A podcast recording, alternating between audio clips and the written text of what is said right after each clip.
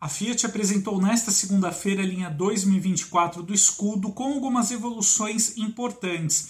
A primeira delas diz respeito a um ganho de 40 milímetros na altura total do veículo, que agora registra 1975 milímetros. O vão livre em relação ao solo também foi ampliado em outros 30 milímetros e agora registra aí 665 milímetros. Segundo a Fiat, essas evoluções melhoram tanto a robustez do furgão quanto a praticidade na hora de transportar cargas. O modelo também recebe uma nova opção de cor para carroceria, no caso o preto carbon, e o painel também troca a tonalidade cinza claro pela cor preta, que segundo a Fiat é mais adequada aí a um veículo comercial, como é o caso do escudo.